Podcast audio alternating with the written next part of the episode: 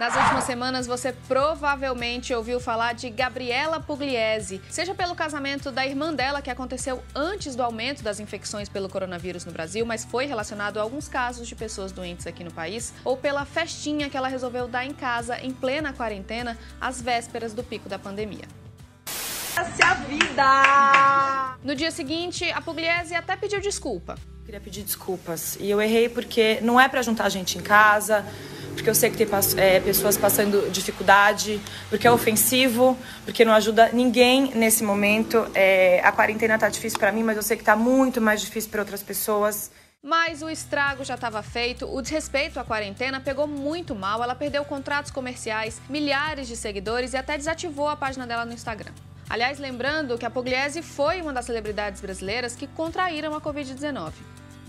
Mas olha, esse caso não é o único não, viu? Alguns outros famosos também tiveram que lidar com a repercussão de atitudes desastrosas durante a pandemia. Eu sou Carol Prado, esse é o Semana Pop e hoje vou falar como esses influenciadores estão em crise por causa do coronavírus e como a pandemia pode mudar esse mercado.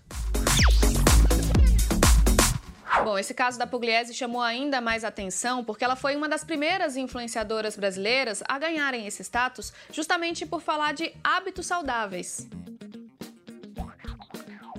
A gente sabe que todo influenciador carrega uma responsabilidade, como o próprio nome já diz, eles têm o poder de influenciar milhares de pessoas e a grande preocupação com atitudes como essa da Pugliese é justamente que outras pessoas sigam o exemplo para descumprir medidas de combate ao coronavírus. Em outros países, esse assunto também está sendo muito discutido.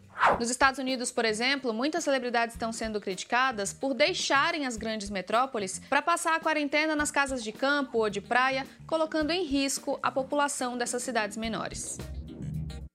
Isso, aliás, leva a uma outra questão, a dos privilégios. Muitas dessas pessoas ficaram famosas exibindo uma vida deslumbrante nas redes sociais. Só que nesse contexto da pandemia, esse abismo social, essa desigualdade, tem gerado muito mais rejeição do que fascínio no público.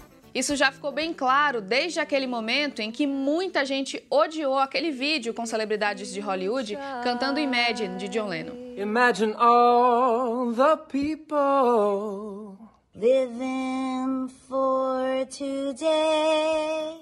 A própria Pugliese já tinha sido cancelada na internet quando ela publicou um textão em que agradecia ao coronavírus pela mudança que ele causou no mundo e nas pessoas.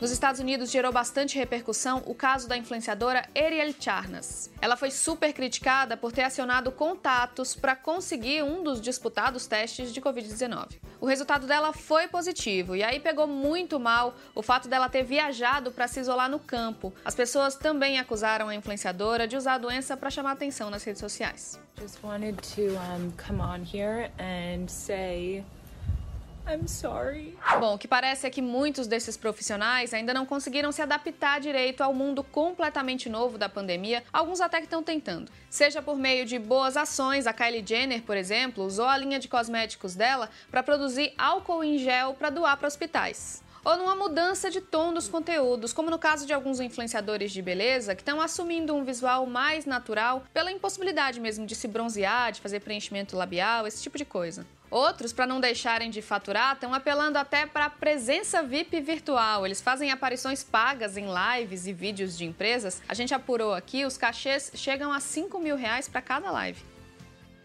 Bom, claro que não dá para prever o futuro dos influenciadores depois da pandemia, mas como muitas outras áreas, essa dá sinais de que pode sofrer uma grande transformação. Vamos ficar de olho no que vai acontecer e por enquanto, fique bem, fique em casa e se você está me ouvindo em podcast, não esquece de assinar aí para não perder nenhum programa.